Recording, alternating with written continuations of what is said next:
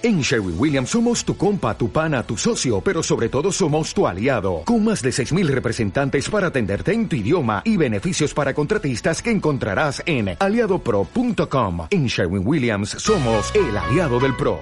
Pedro, eh, Spain is different.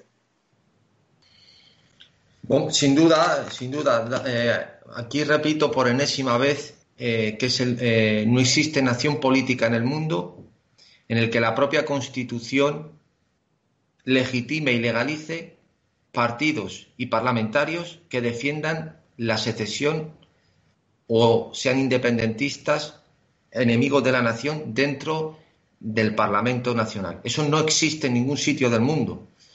Eh, vuelvo a repetir, lo diré un millón de veces.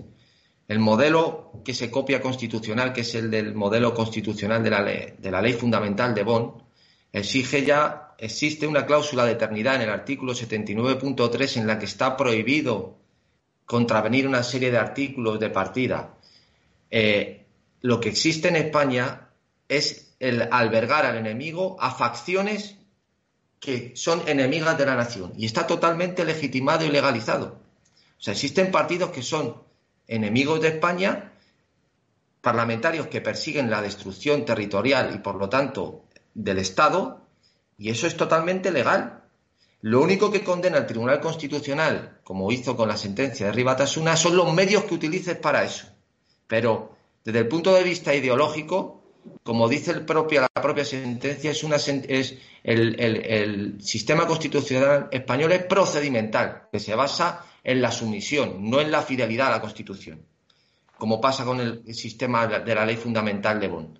Entonces, llegamos a una paradoja que es que es algo totalmente insólito. Es la negación de la propia subsistencia, eh, legitimar al enemigo y, acogerlo. Eso, ¿cómo se puede explicar esto?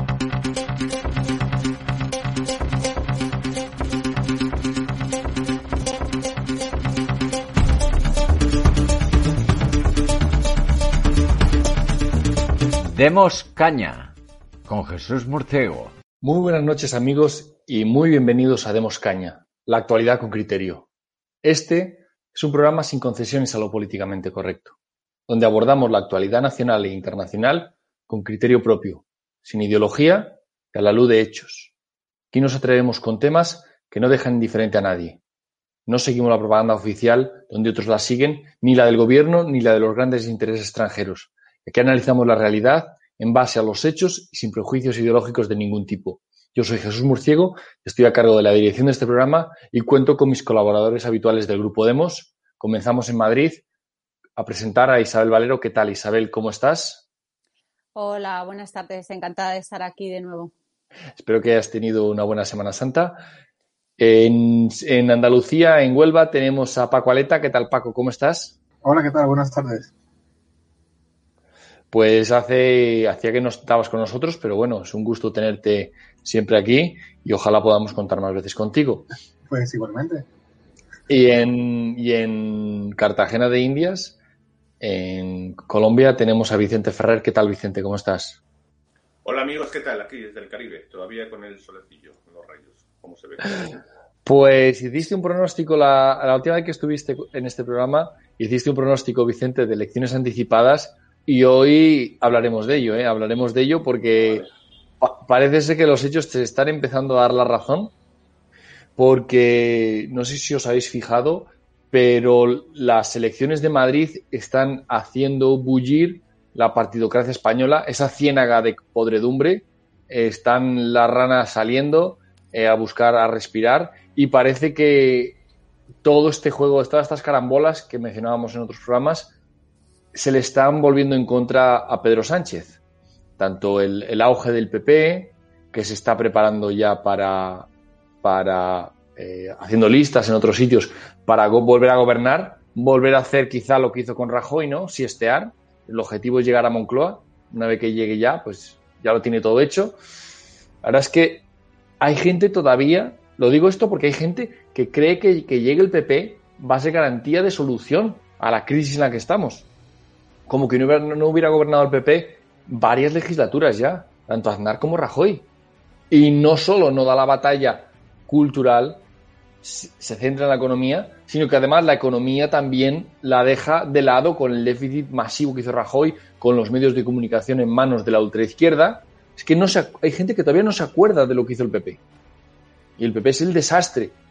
La verdad es que em, también em, se frotan las manos Unidas Podemos con el repunte que ha sufrido el partido, de 9 para 14 puntos poco es que haya sido muy, muy grande, pero se frotan las manos porque van a trincar más. Es que ah, se han venido ellos. Eh, van a poder robar pues muchos más. Ya se están repartiendo las consejerías de Madrid.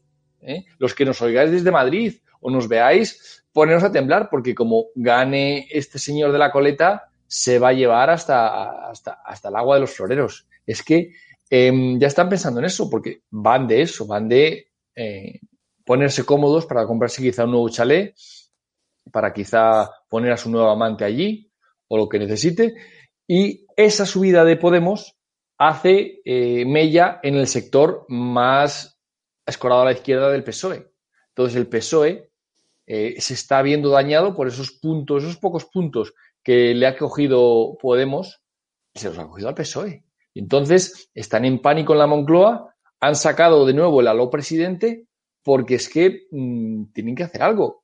Tienen que hacer algo que se les acaba el tiempo. La, mentira esta, que es su gobierno, de, trolas, desde la moción de censura que le hicieron a Rajoy hasta hoy, todo ha sido mentira tras mentira, componenda tras componenda, y ahora pues parece que se le está empezando a ver eh, los hilos de la tramoya. Y ya están con miedo de decir, eh, ¿qué hacemos ahora? ¿Cuál es lo siguiente? Entonces, pues sale Pedro Sánchez a hablar del estado de alarma, a decir que gracias a él estamos, como dicen siempre, estamos viendo el principio del fin del túnel, de la salida del túnel, esas expresiones tan absurdas que utiliza, la está, la diciendo por tercera vez. Ah, es que hasta cuándo nos va a seguir engañando este señor. Parece que el pueblo español no, no reacciona. La verdad es que es terrible que nos meta las mismas trolas una y otra vez. No cambien el disco podía cambiar y decir, bueno, no era inesperado, o nadie se esperaba la variante, o cualquier invención, porque esto del coronavirus es todo trola. Esto, lo único real son los muertos y son muchos más de los que nos dicen. Algún día sabremos el número real de muertos, pero se nos han ido las mejores generaciones de españoles, ¿eh? que mal se van a reemplazar por los que vienen por los que vienen. Pero eh, lo que quería, con lo que quería abrir el, el, turno de, debate, Isa, es con el, con el tema de las elecciones anticipadas que dijo Vicente hace dos, hace dos o tres semanas, creo que lo dijo, y vamos, nos quedamos todos un poco sorprendidos porque era una novedad. Pero es que eh, poco a poco Vicente, o sea, poco a poco a Vicente le están dando la razón los hechos. Eh, Isabel, ¿cómo lo ves tú? Pues yo opino lo mismo que Vicente. Huele, huele a elecciones. Yo en el caso mm, lo que veía es que viendo cómo se están desintegrando ¿no? todos los parlamentos regionales, estamos viendo los problemas que hay, bueno, los que en Murcia, eh, León, bueno, en Cataluña eh, vemos que tampoco llegan a un acuerdo. Eh, hay una noticia que sale en, Voz Populi diciendo que el PP andaluz se está reorganizando para hacer un casado más fuerte que gobierne el país. O sea, vemos que se están moviendo ficha. Yo, mi, mi criterio y mi análisis era que mm, Pedro Sánchez iba a aprovechar eh, tanto si venían los fondos en el segundo semestre de este año, aprovechar ese mm, boom o ese auge o ese, como diciendo, nos han llegado, mira lo que hacemos, o sea, todo como muy positivo, iba a aprovechar esa, esa ola ¿no? que, que le venía o por el contrario, en caso de que no lleguen, que puede ser que no lleguen, como se viene diciendo en demos hace más de, bueno, desde que empezó todo este tema, un año eh, desde, eh, con el COVID, eh, como se está diciendo, pues al ver la catástrofe que tenemos económica al ver todas las previsiones que no tenemos que olvidarnos que están eh, el FMI nos sitúa al peor país. Eh, superamos incluso a Grecia. Bueno también eh, un dato qué casual qué casualidad que pone España y a Reino Unido como los peores datos que hasta el 2026 no no alcanzarán unos déficits eh, anteriores a, la a, la pandemia. Con lo cual, eh, tanto por, una, por un lado como por otro, yo lo que veía es que Sánchez le, le interesan unas elecciones. Se ha quitado de en medio a Iglesias, porque se le ha quitado de en medio, aunque también he leído una noticia que ha metido a Yolanda Díaz en, en la comisión de, de, del CNI. O sea que bueno, lo que pasa es que yo creo que Yolanda Díaz está más cerca ya del PSOE que, que de Podemos, aunque se haya quedado de en breve, En breve. En breve, sí. Eh, si hay elecciones irá, irás mm, eh, en las listas. Entonces, yo lo que veo y viendo la desintegración que hay a nivel regional de España, eh, veo unas elecciones más cerca. El, el régimen del 78 eh, se está desintegrando por todos los lados. Y a Vox le veo el mismo papel eh, que ha hecho Ciudadanos lo podemos ver, aunque todavía es pronto, pero lo podemos ver en Madrid, en estas elecciones, lo que saca. Y bueno, vemos que ya va tomando decisiones que no cuadran mucho. Por ejemplo, el otro día en, Europa eh, se eh, votaron eh, a favor, o en el Senado, no recuerdo, eh, que me disculpen si me los oyentes, eh, a favor de la mascarilla obligatoria. Eh, Germán Terz ha votado, eh, se, ha, se, ha, abstenido eh, en el reconocimiento de Kosovo. Primero se dijeron que había, por ejemplo, digo que ya van integrándose en, en, toda la maquinaria estatal y en todo, tanto en Europa como en España. Que van tomando, por ejemplo, también votaron a favor los diputados de regionales de Vox también en, en, por la autonomía de León y vemos que va tomando el mismo camino que va tomando Ciudadanos. Entonces, eh, yo lo que veo es, eh, lo que quieren es volver al bipartidismo, como decía Casado, y veo mmm, cada vez más eh, en este camino a PSOE y a PP porque les interesa. Volvemos a la restauración sí. 2.0.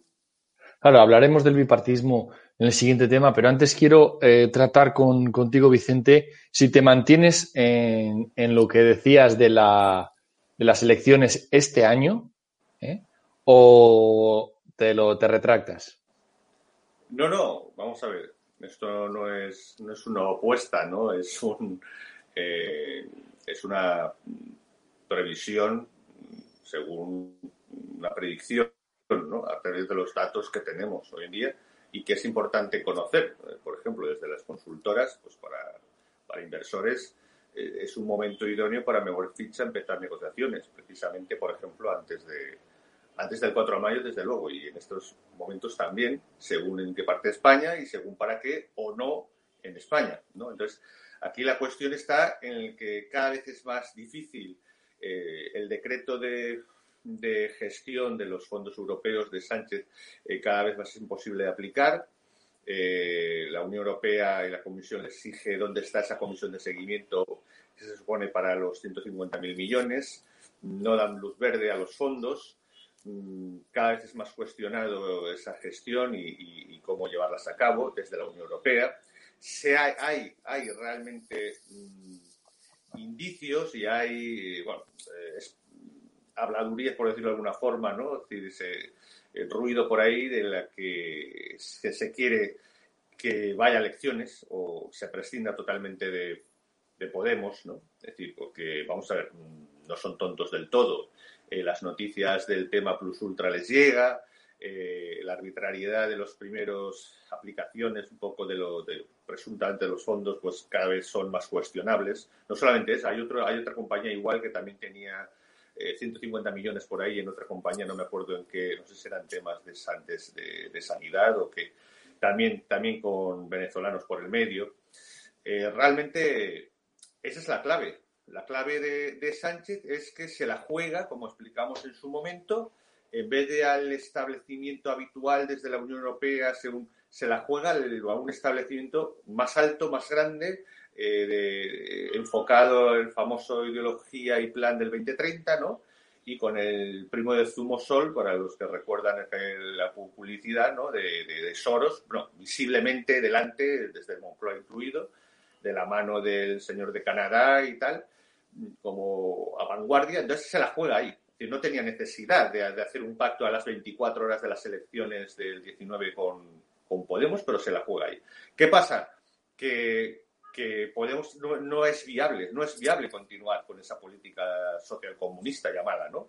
Entonces, mm, no, no son viables los fondos, cada vez son más cuestionados y cada, cada semana que pasa hay más rebelión interna de toda la Unión Europea y en algunos países de bloquearlos, hasta la propia Alemania, desde el Tribunal Constitucional y el, y el mismo Cámara del Bundesrat y el Bundestag. Entonces, la cosa es complicada. Entonces, eh, cuando no tienes dinero y no vas a tener apoyos, eh, es, es, seguro que no se van a aprobar los presupuestos del año. Eso, eso está seguro. O sea, no se van a aprobar los presupuestos para el año que viene. No va a haber presupuestos aprobados este año.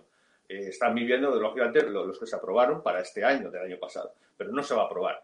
Entonces, la cuestión está si le vale la pena alargar, como hizo como, como Montoro, el presupuesto, que vivió con los de Montoro un montón de tiempo, o en este caso con los que aprobó el año pasado, o alargarlo o no. La situación económica es catastrófica y además con su política.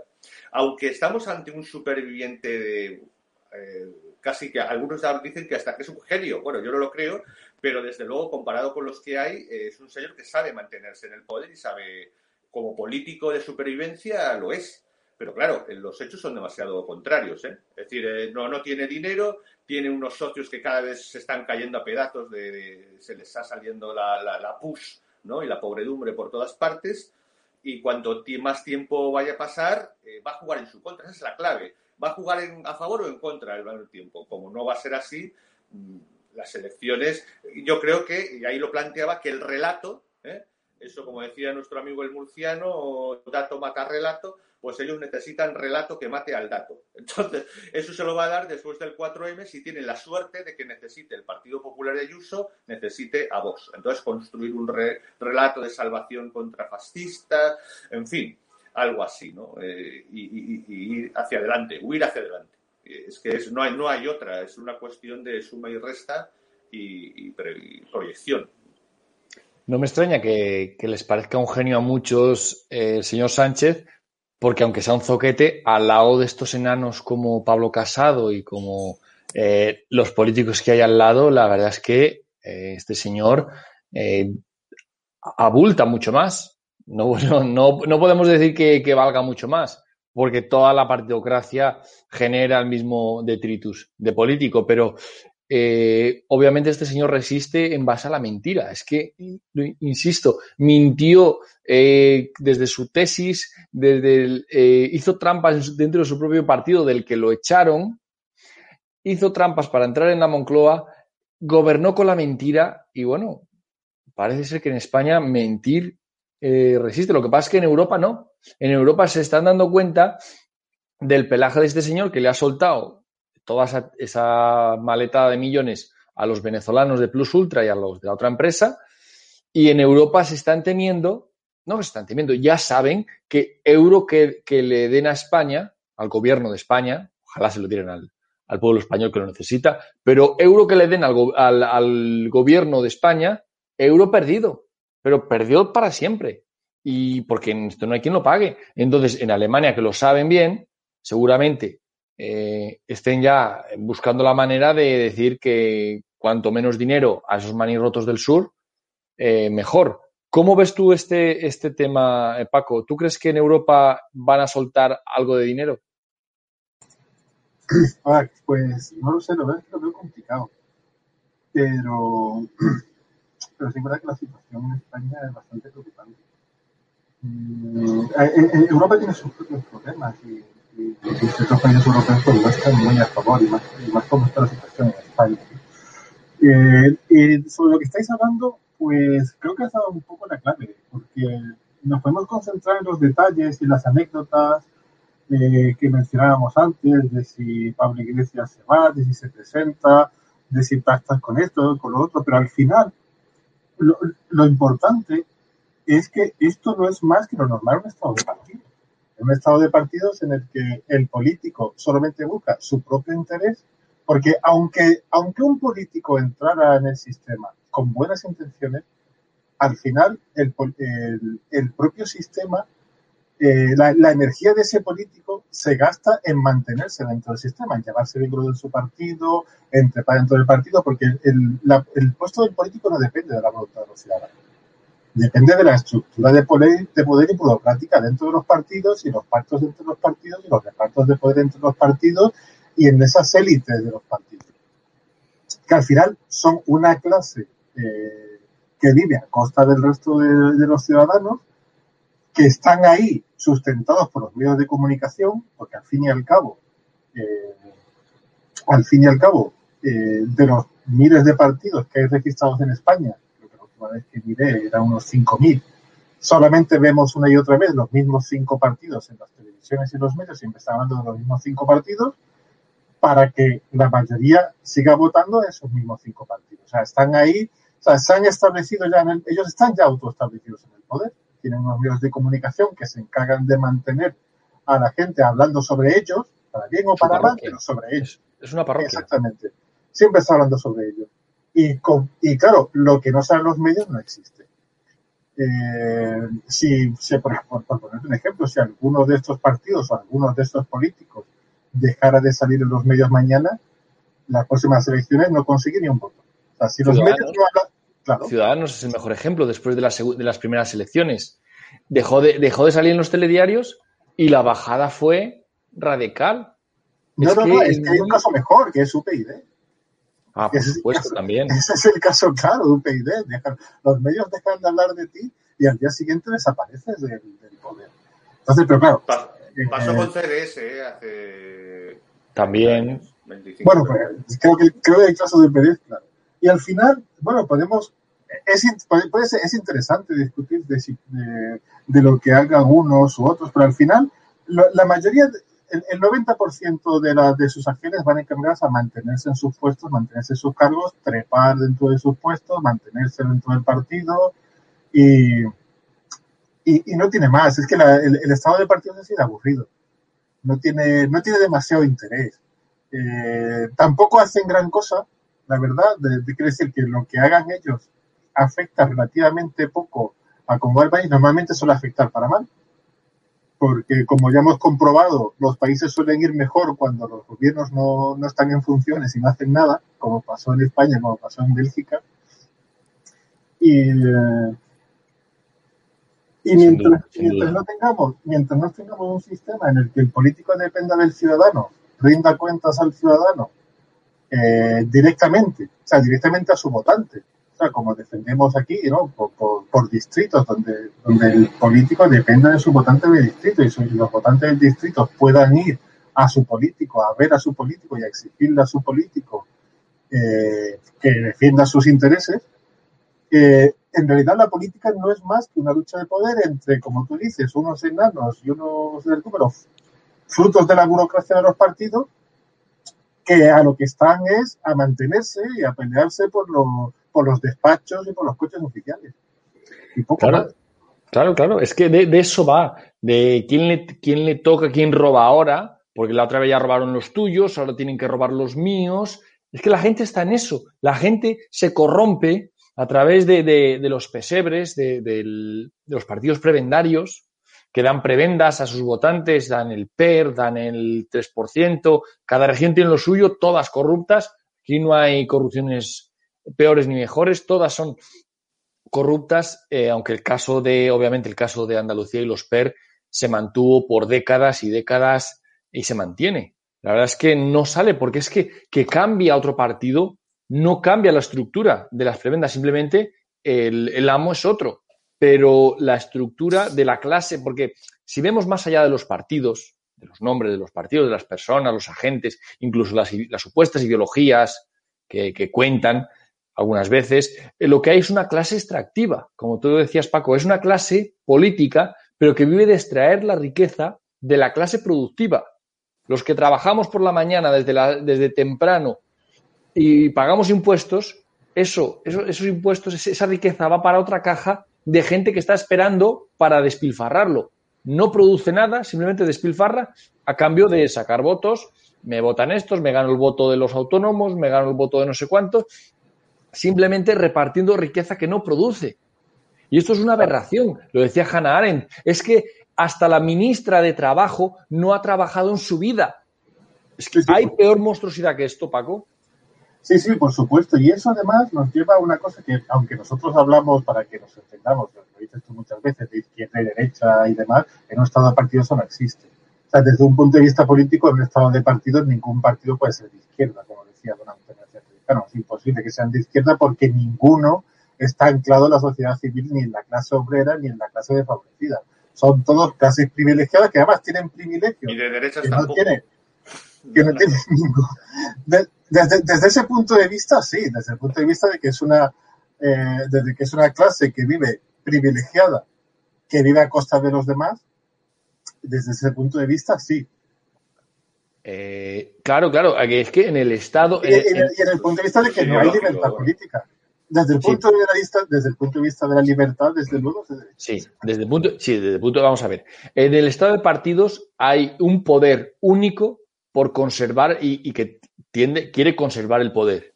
Es, y todos son de, ese poder, o sea, todos son del Estado. Vox, eh, mucho por España, pero lo primero es el Estado.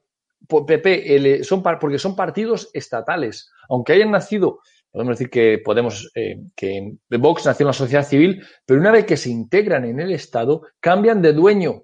Y eso, tenemos mucha audiencia que, que simpatiza con Vox, tienen que ver eso, que aunque sus ideas o sus planteamientos iniciales sean correctos, al entrar en el Estado cambian de dueño y el dueño ya no es el votante, ya no, aunque hayas votado tú a Vox, ya no es tu partido, es el del Estado porque así funcionan las reglas del Estado, del, Estado de partidos, así funciona la partidocracia. Y entre antes lo entendamos, antes dejaremos de creer en Papá Noel y, en los mundos de Yupi. Es que se deben a quien les paga. ¿Quién les paga? ¿Les pagas tú? No, les paga el Estado. Con tu dinero, sí, pero eh, la nómina la firma el Estado. El cheque lo hace el Estado. Entonces, hay que, hay que entender eso. Por eso, eh, cuando hay mucha crisis, Isabel, Em, como pasó, por ejemplo, en el 15M, que fue un momento en el que los políticos, el discurso de Zapatero se había acabado, el de Rajoy nunca, nunca gustó, si es que tuvo alguno, había que sacarse algo de la chistera. Y se sacaron, eh, pues esto, el 15M, Podemos, el que luego se aprovechó de, de la buena gente o de la gente indignada, que no sabía nada de política y se indignó, pues Podemos se aprovechó de ellos y luego eh, sacaron el Podemos de derechas. Los medios demoscópicos invirtieron en un Podemos de derechas y apareció Ciudadanos por allí y parecía que el bipartidismo se acababa. Parecía que era la muerte del bipartidismo. Qué engaño que cuando los partidos, los pilares auténticos del Estado, que son los partidos tradicionales de toda la vida, cuando estos cogen fuerza, como cuando tomó fuerza el PSOE, lo primero que hizo fue llamar a Macron para comer con él y decirle que se, y merendarse a Ciudadanos y ahora Podemos pues están a punto de merendarse. Entonces, la, en, la partidocracia el bipartidismo siempre gana. Sí, claro, porque al final estos partidos que hacen, que hacen de bisagra, al final eh, eh, todo termina diciendo, bueno, ¿para qué voy a votar al, al sucedáneo pudiendo votar al, al, original, que es lo que puede pasar, por ejemplo, en Madrid. A mí solamente un apunte del tema que hemos tratado antes. Se nos ha olvidado también eh, el informe que ha hecho el Departamento de Estado de Estados Unidos sobre la situación en España.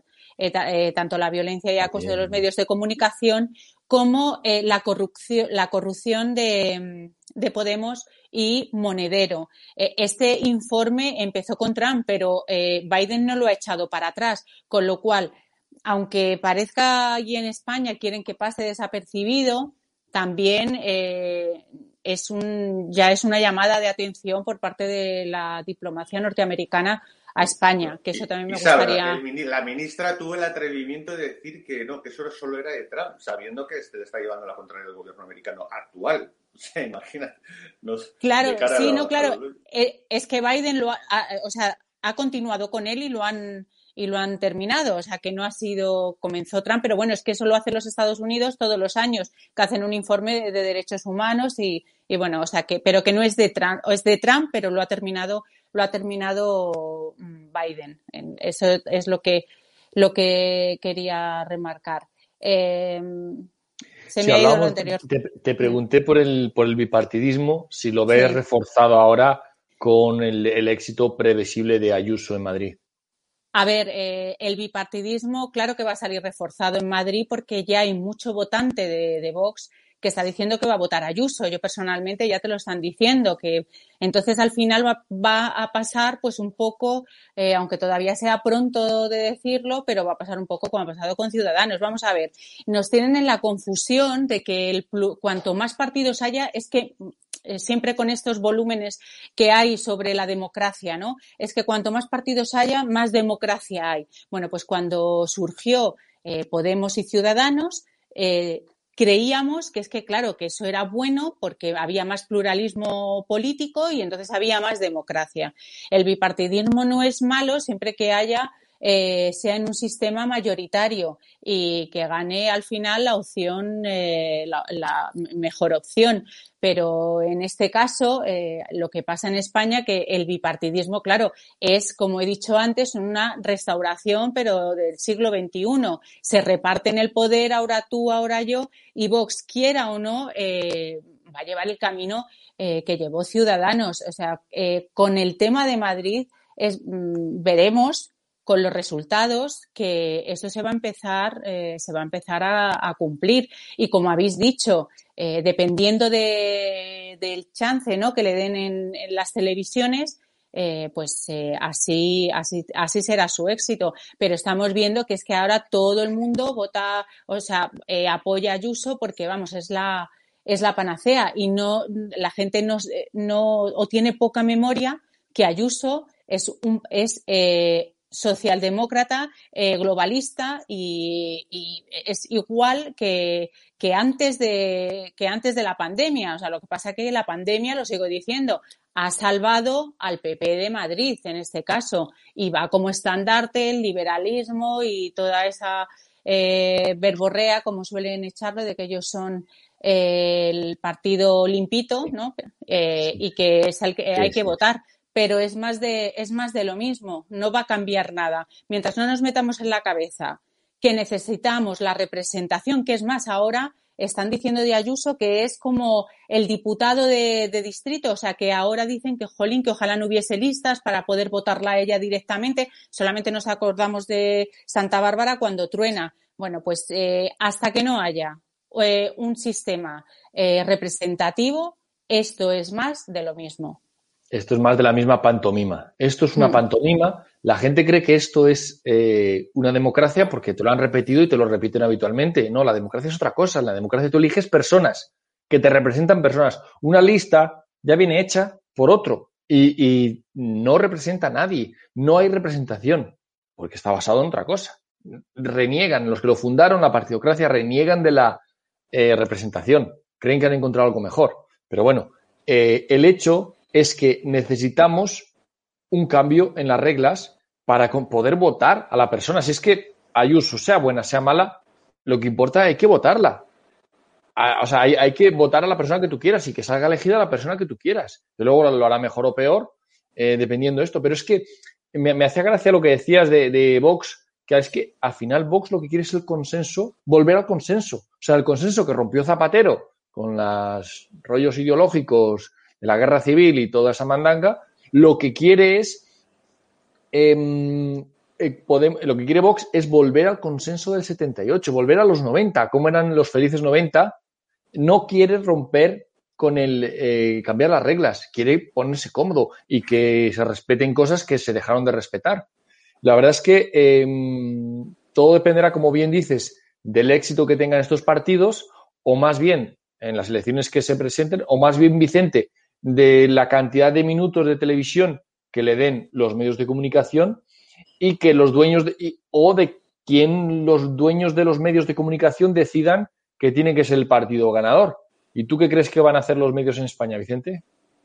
Mm, los medios eh, casi se están adaptando a la realidad, ¿no? Es decir, porque eh, en, el, caso de Madrid es que el problema es que el caso de Madrid tienen demasiado cerca el poder y los políticos entonces es, mucho más difícil condicionarlo desde los medios grandes, sí.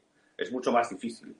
Entonces esto lo saben, de todas formas harán lo que puedan y, y en torno la, la, sociología de Madrid es sin duda la más dinámica por las circunstancias mismas de la población en Madrid, de, de, de, paso, de ida, de vuelta, de ir a trabajar, ir a hacer, ir a crear riqueza ir a hacer cosas, ¿no?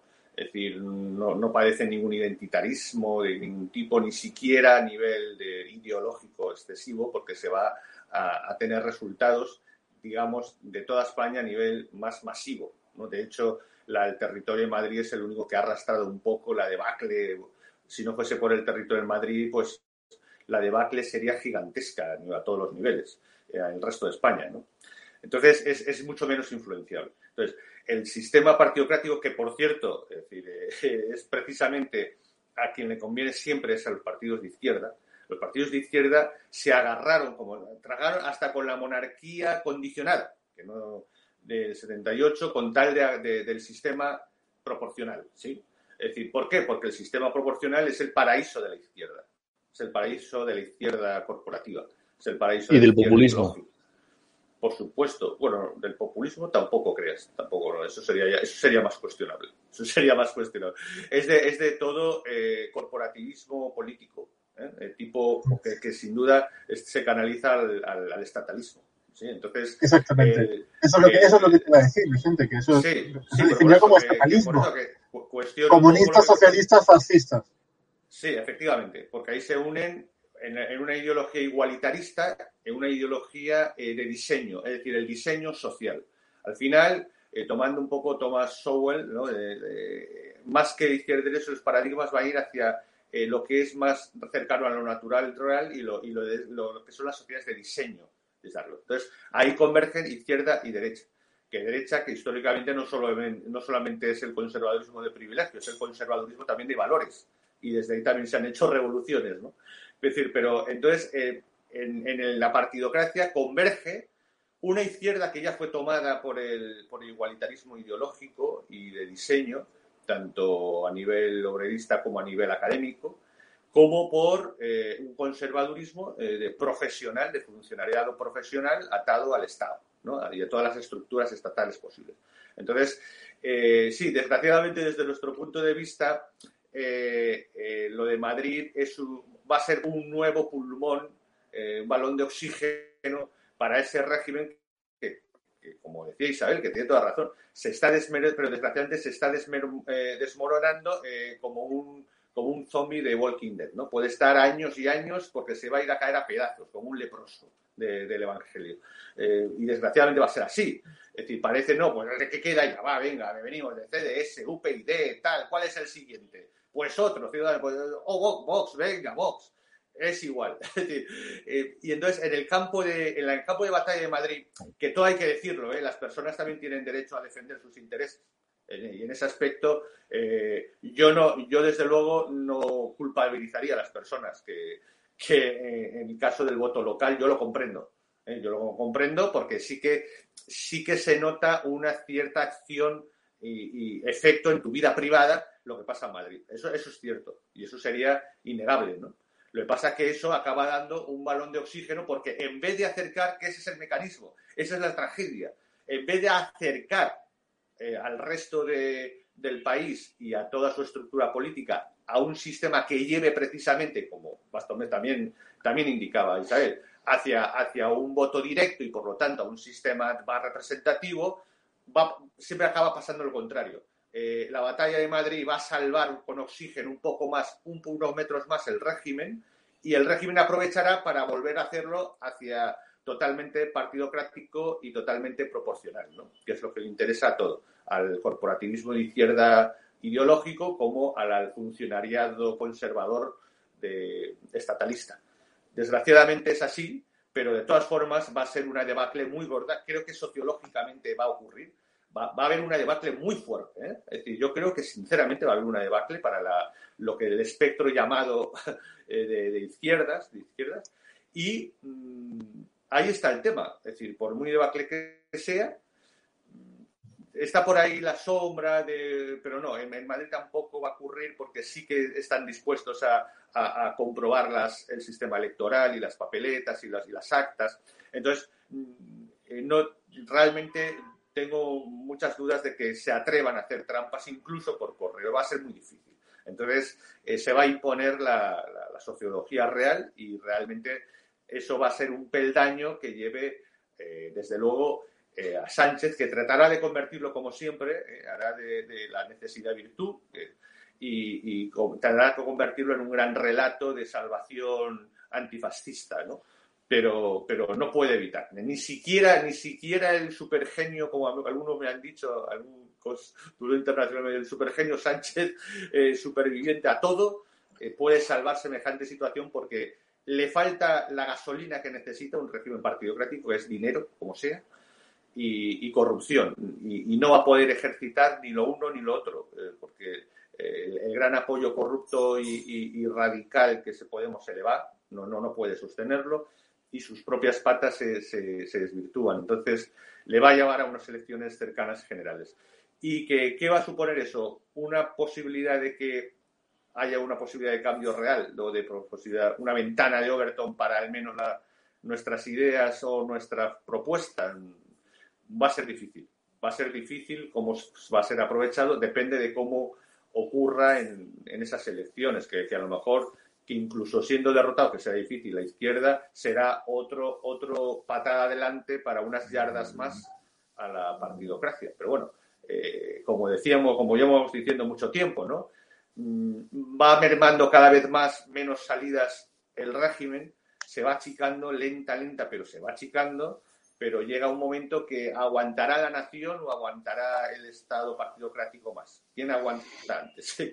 ¿Quién, se muere o se despedaza antes? Bueno, estamos en esas, ¿no? Pero desde luego vivimos momentos muy importantes, ¿no? Y desde luego me alegraré mucho el 4 y el 5 de mayo que, que la, la izquierda corporativa dentro de la parte de ese partido se, se, se dé una castaña muy gruesa, ¿no? Pues al menos, al menos provocará la maquinaria. Sí, un, un, segundito, un segundito, Paco. Eh, sí, una, izquierda corporativista que está encantada con, el, con la proporcionalidad, con proporcionar tu voto, con diluir la representación y que mande, pues eso, corporativamente. Si es que en el, en el 15M lo que, lo que pedían era proporcionalidad pura.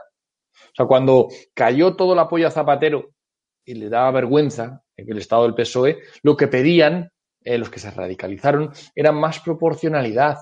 Eh, y cuando la izquierda pide lo mismo que el gran capital, o la izquierda radical de Podemos pide lo mismo que el gran capital, que es lo mismo que con la Agenda 2030 que mencionabas, con el PIN este que llevan todos orgullosos, cuando se ponen de acuerdo los grandes banqueros, billonarios Bill Gates y Soros, con la extrema izquierda, ponte a temblar, ponte a temblar porque vienen por tu dinero y vienen a atornillarte una agenda ideológica demoledora, desquiciada. Y a eso vienen. Y lo que pasa es que, claro, para eso hace falta dinero. Hace falta dinero para mantener chiringuitos, hace falta dinero para políticas de género, como llaman ellos, políticas. Déjame eh, matizarte solo que la, parte del gran capital. O sea, el gran capital vinculado al Estado. ¿eh? eh sí, las grandes plataformas. Sí. Porque, yo que sé, Inditex, por ejemplo, no tiene nada que ver con el sistema. y es el número uno o dos del mundo, no tiene nada que ver. Y cosas parecidas igual. Eh, se trata de una banca determinada y una y un, muy determinada y una gran empresa muy determinada. Es decir, simplemente matizando. Bien, bien, bien traído porque no es que, digamos que todo el gran capital se alinea con la Agenda 2030. Sí que hay eh, casos paradigmáticos como los de Bill Gates, como los de otros que, hemos nombrado. Esos sí que están con esta agenda a muerte eh, para conseguir dinero o para conseguir otros objetivos más espurios. Eh, Paco, ¿querías decir algo? Sí, quería responder a una pregunta que ha hecho, que se ha preguntado Vicente. Y yo creo que la partidocracia se, se, lleva perfectamente a la nación antes de, caer en la misma. Porque, eh, y sobre todo, y sobre todo en España, porque uno, Sí, aunque yo estoy... has acertado algo, creo que vamos a empezar a plantearnos, eh, y, aquí te dejo que sigas, pero que, que, oye, que es que está durando demasiado, se está muriendo, pero está durando demasiado partido. Se puede llevar por delante la nación, ¿eh? Es decir, se puede sí, llevar sí, sí. Eso está claro, y, y, y, porque ellos pueden mantenerse perfectamente, sobre todo en un país como España, que aunque, aunque yo he vivido muchos años en el extranjero, como vosotros, eh, y, y, aunque normalmente mm, rechazo cuando se dice que los españoles son peores, son más tontos, son, eh, pero hay, los españoles sí tienen un defecto que no, tienen, que no hay en otros países, y es que no asocian lo bien que va el país con los políticos que hay, con lo que han votado. Eh, Quiere decir, eh, en cualquier, eh, los españoles no, no son conscientes de que si el país va mal es porque los políticos que han votado lo han hecho mal. Y lamentablemente construir un país, que un país crezca, cuesta mucho trabajo y lleva mucho tiempo, pero unos políticos nefastos lo pueden arruinar en muy poco tiempo. Ese es, muy drama.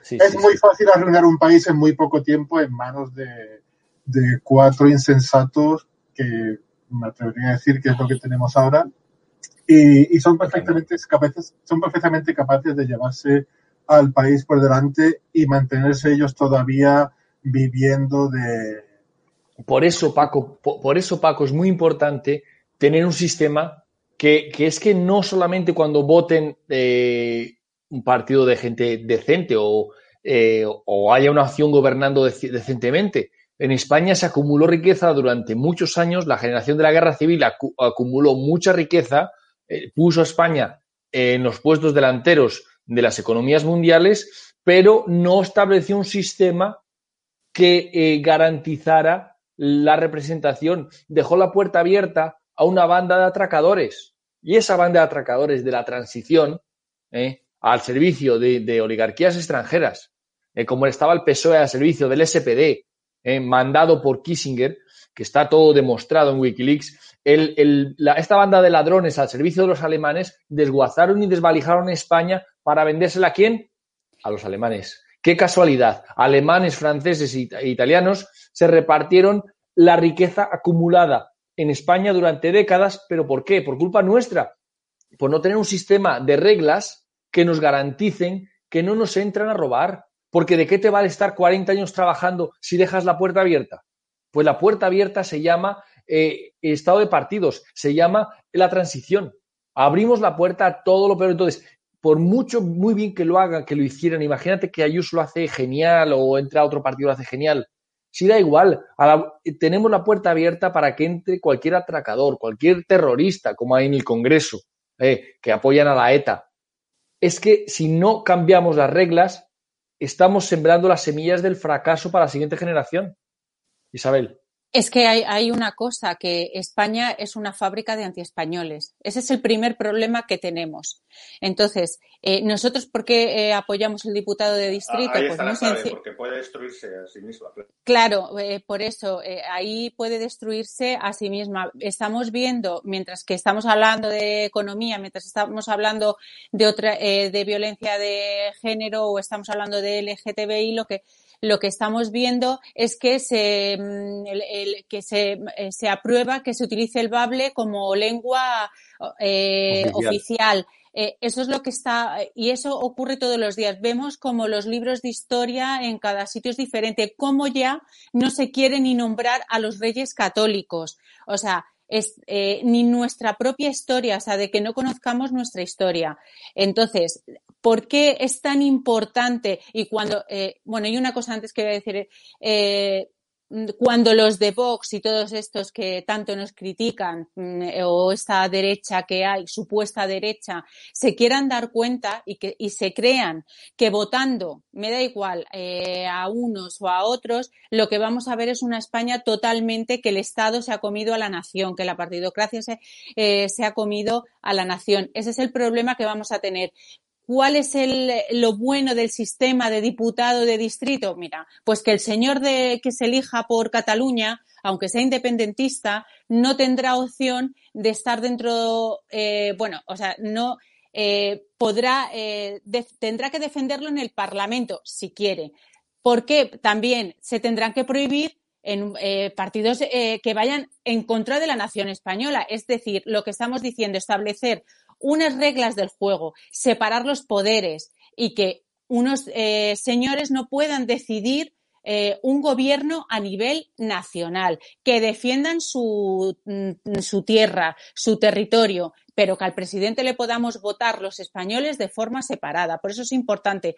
Pero eh, el problema que tenemos aquí es la fábrica de antiespañoles, que es diario. O sea, esto crece cada día. Esto es como como cuando tienes ahí una máquina, ¿no? Como la máquina que tienen para hacer dinero, ¿no? El banco en, la fábrica de la moneda. Bueno, pues esto está todo el día, en vez de fabricar billetes, estamos fabricando antiespañoles. Es el principal eh, problema. Y mientras estamos debatiendo si votar a Vox o si votar a Ayuso o si votar al PP o que mira lo que ha hecho el PSOE o Podemos, pues la nación se está eh, destrozando.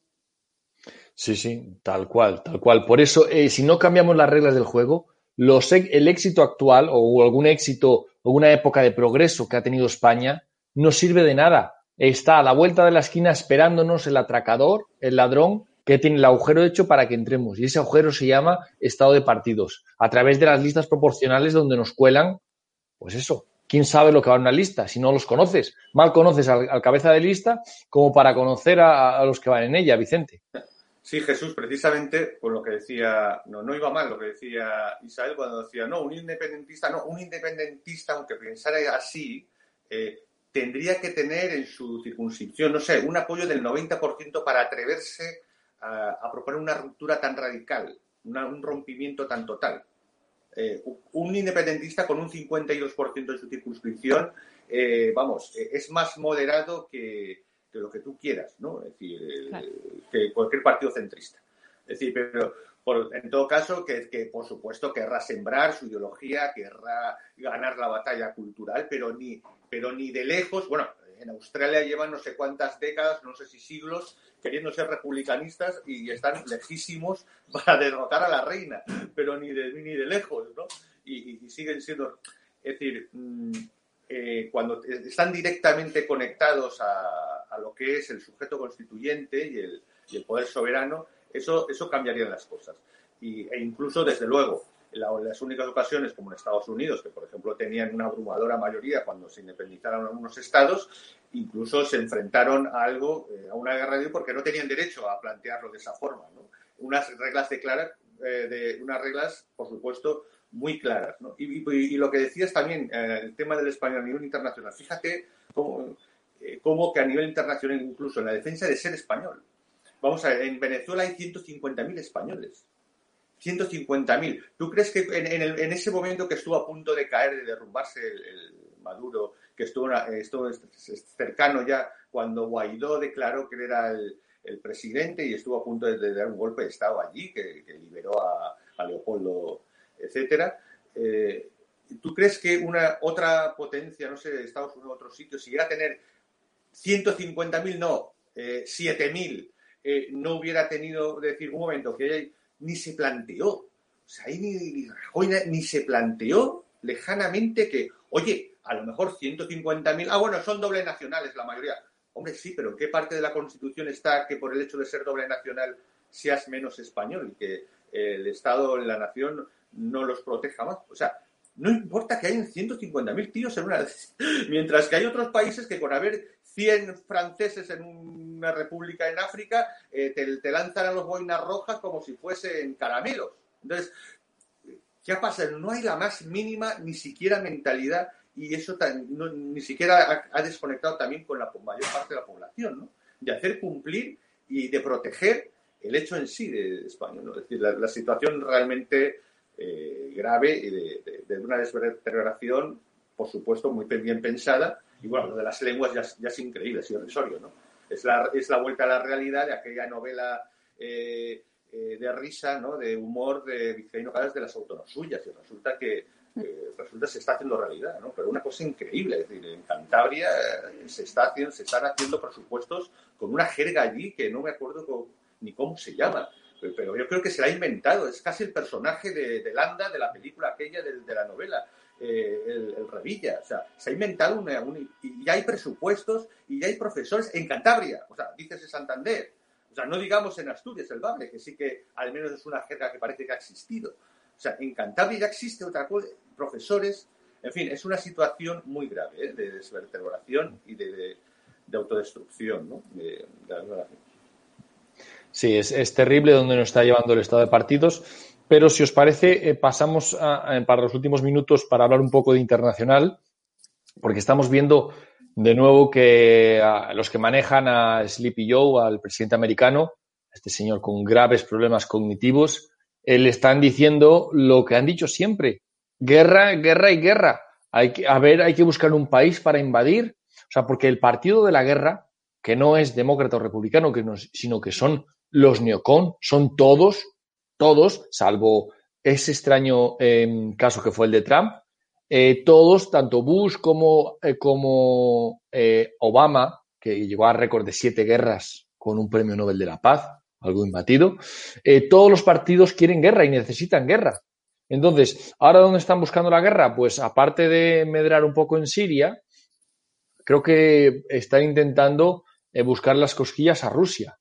Entonces, eh, a través de Ucrania, obviamente, introducir a Ucrania en la OTAN y poner los tanques, eh, los tanques eh, occidentales a 800 kilómetros de Stalingrado. Eh, ¿Cómo ves tú este tema, Paco? Ah, pues sí, eh, era de esperar, ¿eh? O sea, todo cuando, cuando desde que Trump ya no está, era de esperar que volvieran las guerras, volvieran los conflictos, volvieran las tensiones con Rusia, etcétera, como había antes. O sea, eh, es curioso que la mayoría de la, la mayoría de la opinión pública no se ha dado cuenta de que en el momento en que llegó Trump desaparecieron todas las guerras y todos los conflictos como por arte de magia, ¿verdad? Desapareció el Estado Islámico, la guerra de Siria, la guerra de Ucrania, eh, Yemen, todas estas guerras desaparecieron del, del panorama, ¿verdad? Y, y, parece que nadie se dio cuenta, ¿no? De que nadie, nadie dedujo una causa-efecto. Y... No, no, porque la manipulación, la manipulación, Paco, de los medios es eh, diaria, es habitual y nos hemos acostumbrado a que los medios te digan que un ataque es bueno o malo depende de quién lo haga. Vicente, ¿tú cómo lo ves? Hombre, ahí se destaparon totalmente de... Es, lo bueno, hemos hablado mucho que tendremos que tener algún programa o un par sobre la trascendencia de todos los aspectos del periodo Trump, ¿no? Uno de ellos precisamente es cómo han tenido que destaparse completamente eh, los grandes medios de comunicación y las grandes maquinarias, ¿no? Y volviendo un poco, o sea, no es que, no es que sean los, los partidos, vamos a ver, los partidos en la República Constitucional eh, de los Estados Unidos eh, no son, son, los dos grandes partidos son dos grandes ámbitos de, de, discusión interna, programática y maquinarias electorales, las dos cosas. Es decir, no tiene nada que ver con eh, las sectas o, las organizaciones corporativas SA que, son los partidos políticos orgánicos, eh, empresas del Estado, claro, del Estado, que, son en, en, la Europa continental. ¿no? Nada que ver. Entonces, eh, hay ya gente, no es que todos los partidos quieran la guerra, no. Eso, eh, dentro de en este momento de la, de la cúpula, desde luego, del Partido Demócrata y buena parte del Partido Republicano, que, que, que no, porque está en una, en una convulsión interna gigantesca, eh, claro, están intentando ver de empujar. No se ve tan claramente, ¿eh? es decir, no, no es que tengan el poder político que pueden apretar un botón y tirar para adelante porque, porque no tienen control. Algo está demostrando la, la, administración Biden, bueno, aparte de que casi ni está ni se le espera, es una especie de holograma que va flotando por el espacio, eh, aparte de eso, es que no hay, no hay una fuerza política suficiente. Están intentando, bueno, hemos visto esa esa imagen de un que, que pone en el Confidencial, que por si alguien no lo sabe, es el, es el, diario digital de Soros, Soros en persona, de hecho hace artículos de vez en cuando allí, y aparece una imagen con una así muy casi de risa de Putin en medio de una máquina en medio del océano que, que a lo mejor hace que, unas cosas que pueden hacer tsunamis y, y están plantando ahí, vamos. Eh, tsunamis radioactivos. Sí, sí, sí, bases tipo Spectra con gatito blanco y todo en, en mitad del Ártico y, y solo faltan bases secretas en la cara oculta de la Luna, ¿no? Cosa que son unos genios porque con 50, 60 mil millones de dólares de presupuesto, bueno, hacen encaje de bolillo los rusos. Habrá que contratar a los, a los dirigentes rusos para que gestionen aquí, porque, es una maravilla eso. ¿eh? Entonces, es ridículo, es ridículo de un país que tiene 600 mil millones de dólares en, presupuesto militar anual. ¿eh? y que ni siquiera China en su momento de más gasto, porque estaba aterrada, no sé qué le, que, que, alguien se diese cuenta y le declararan la guerra el año pasado, eh, llegó a gastar 200.000 millones en su, que, que, que, no suele dar hacerlo, eh, ni, ni, la mitad al año. O sea, esto, eso es un absurdo, es un absurdo que obviamente sí. quiere provocar una situación de de, dirigir hacia allí. Pero hay un debate interno, hay un debate interno, incluso, y Trump, por cierto, que nadie se crea que ha desaparecido, desde Mar a Lago prácticamente está dirigiendo la oposición. La, no, oposición por que está habiendo tanto en el Congreso como en el Senado es, es titánica. Eh, se está en Rand Paul, se está tal, eh, los boicots contra otros boicots, la nueva ley electoral de Georgia. Eh, sí, tendremos, Vicente, podemos estar en horas y horas y tendremos que tenerte en otro programa porque es que la actualidad en Estados Unidos sigue, a pesar de todo, lamentablemente nuestro tiempo para este programa se nos ha acabado. Muchas, nos hemos dejado muchas noticias en el tintero, pero espero que a la audiencia les haya gustado. gracias Isabel por haber estado ahí una vez más. Gracias a ti por invitarme. Un saludo a todos. Paco, un gusto tenerte siempre con nosotros. Igualmente, espero, estar más a menudo. A ver, a ver, ojalá. Y, Vicente, siempre es un gusto tenerte y siempre nos dejas con, con la miel en los labios. Hombre, eh, espero, que la actualidad no, nos supere demasiado, eh, que tampoco, tampoco hay que tener demasiados sustos. Eh. Pero bien, aquí estaremos por el Caribe. Muy bien, muy, muy bien.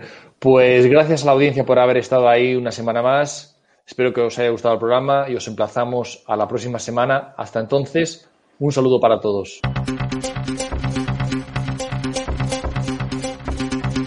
Aquí finaliza Demos Caña. Síguenos en nuestras redes sociales, en YouTube Demos Televisión, en Facebook Demos Libertad y en Twitter arroba Demos-Libertad. Asociate a Demos. Más información en www.demoslibertad.com.